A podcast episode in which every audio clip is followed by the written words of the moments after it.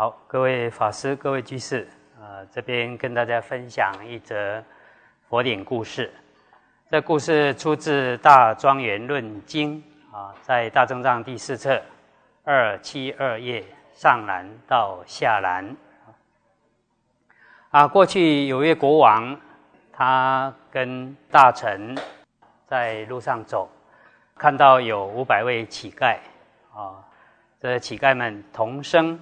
跟这国王说啊，布施给我，布施给我。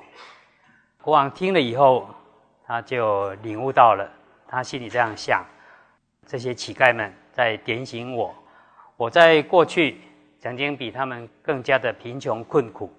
如果我现在不布施的话，我以后可能也会跟他们一样啊。那他就说了，这些乞丐们过去是，其实也是。啊，非常的富有，有很多的财宝，但是呢，他们却嘴巴说我没有东西可以布施，因为这个因缘，所以啊，这些乞丐们今天得到这样贫贱的果报。假使我今天当个国王，但是我也说啊，我没有东西可以布施，那相信将来啊，我也会跟他们一样得到贫穷的报啊。这时候有一位大臣啊，名叫天法，他就很恭敬的下马合掌，对国王说：“啊，这些乞丐们，大家都说啊，布施给我，布施给我。”啊，国王就回答大臣说：“虽然啊，我听到的是这样的话，但是我所理解的跟你的理解可能有些出入。你所理解的，或许是认为说。”啊，这些乞丐啊，只是为了乞讨钱财杂物，但是我所理解的跟你稍有不同啊。那国王就说了，这些乞丐们事实上他们是特意来点醒我，而让我能够看得见他们这样子贫贱的外表。这些乞丐们是为我提示，他们自己会有这样子贫贱的。果报深，乃是因为过去悭贪，没有好好布施的缘故，放逸又欺狂，而受这样子苦恼的形态。这些鱼类的诸乞丐，显示以下这样的意思啊：这些乞丐们说自己过去曾经是个国王啊，那当了国王，就好像心中。的月亮哦，如众星拱月啊，有众宝所做的伞盖覆盖顶上，而左右又有很多具有才艺的女士或者是侍从伴随庄严。那听到人，大家都退居一旁，都会让路啊。国王看起来好像很威风的样子，嗯。但是虽然有这种种的众妙事。由于过去悭贪，没有好好布施的缘故，所以现在还是会受贫贱的苦报啊。他们在点醒说：啊，有这些幸福啊、快乐啊，啊，迷昧你的心。如果无法察觉的话，啊，那这些苦呢，一定是随之而来啊。所以帝王，你应当知道，我们现在这样的困苦。乃是因为过去悭贪啊，你不要跟我们一样，应当好好修布施啊，千万不要以后落到像我们这样的果报啊。那这大臣啊听了以后，他就非常欢喜，合掌来跟国王说：“如佛说，看见别人受苦，不要只是的远离逃避啊，或者产生嫌弃的心啊，应当。”自己好好反省。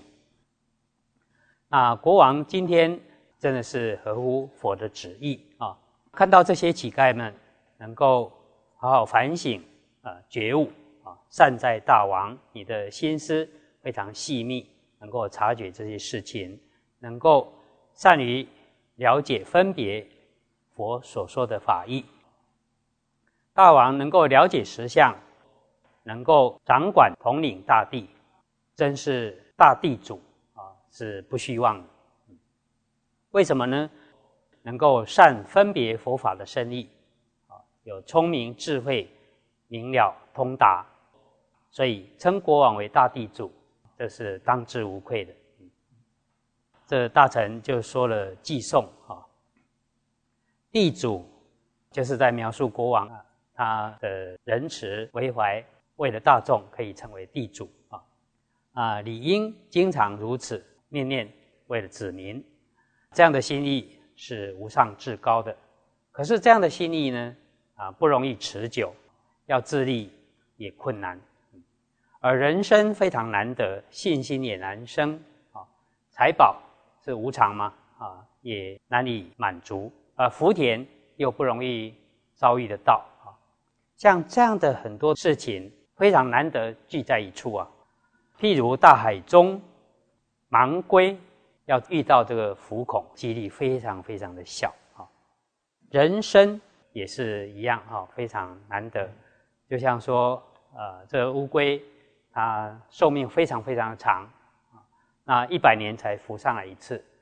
而在大海当中有一块木头，中间有个洞啊，那木头又飘来飘去。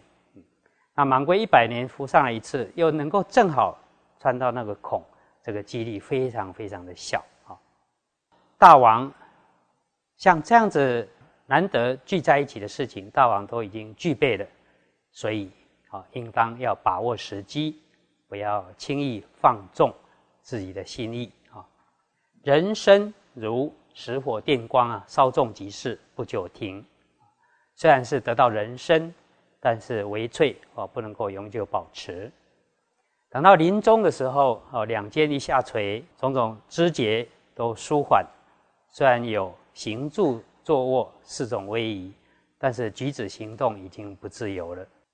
那两眼往上翻，就将堕入死亡的痛苦当中。那虽然有亲属随时在侧，但是看到你将要临终了，都非常的悲伤哭泣。他们或许会用手来触摸你的身，安慰你：“哦，不要害怕，不要害怕。”但是呢？你即使看到他们这样子的安抚安慰，也于事无补啊，无常路还是要继续走下去呀，啊，所以会感到更加的悲痛感伤啊，知道这死期将至啊，大势已去，即将走在漫长的死亡道路上。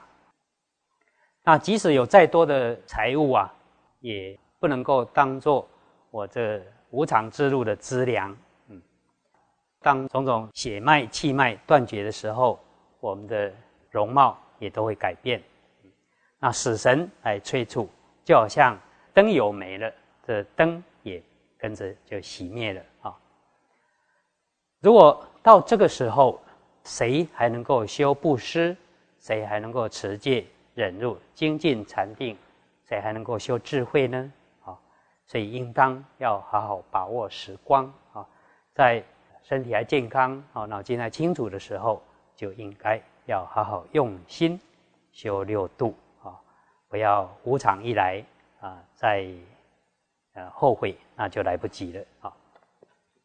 那这个故事主要有几个提示，就是说我们平常看到别人受苦的时候，不要起的嫌恨心，自己就要好好反省啊。如果我没有起慈悲心，或者说没有防范未然的话，说不定将来也会得到这样的果报啊。就是我们思考要能够想得深远，自己有类似的毛病，应该要赶快消除，好好对治啊，要把握时光。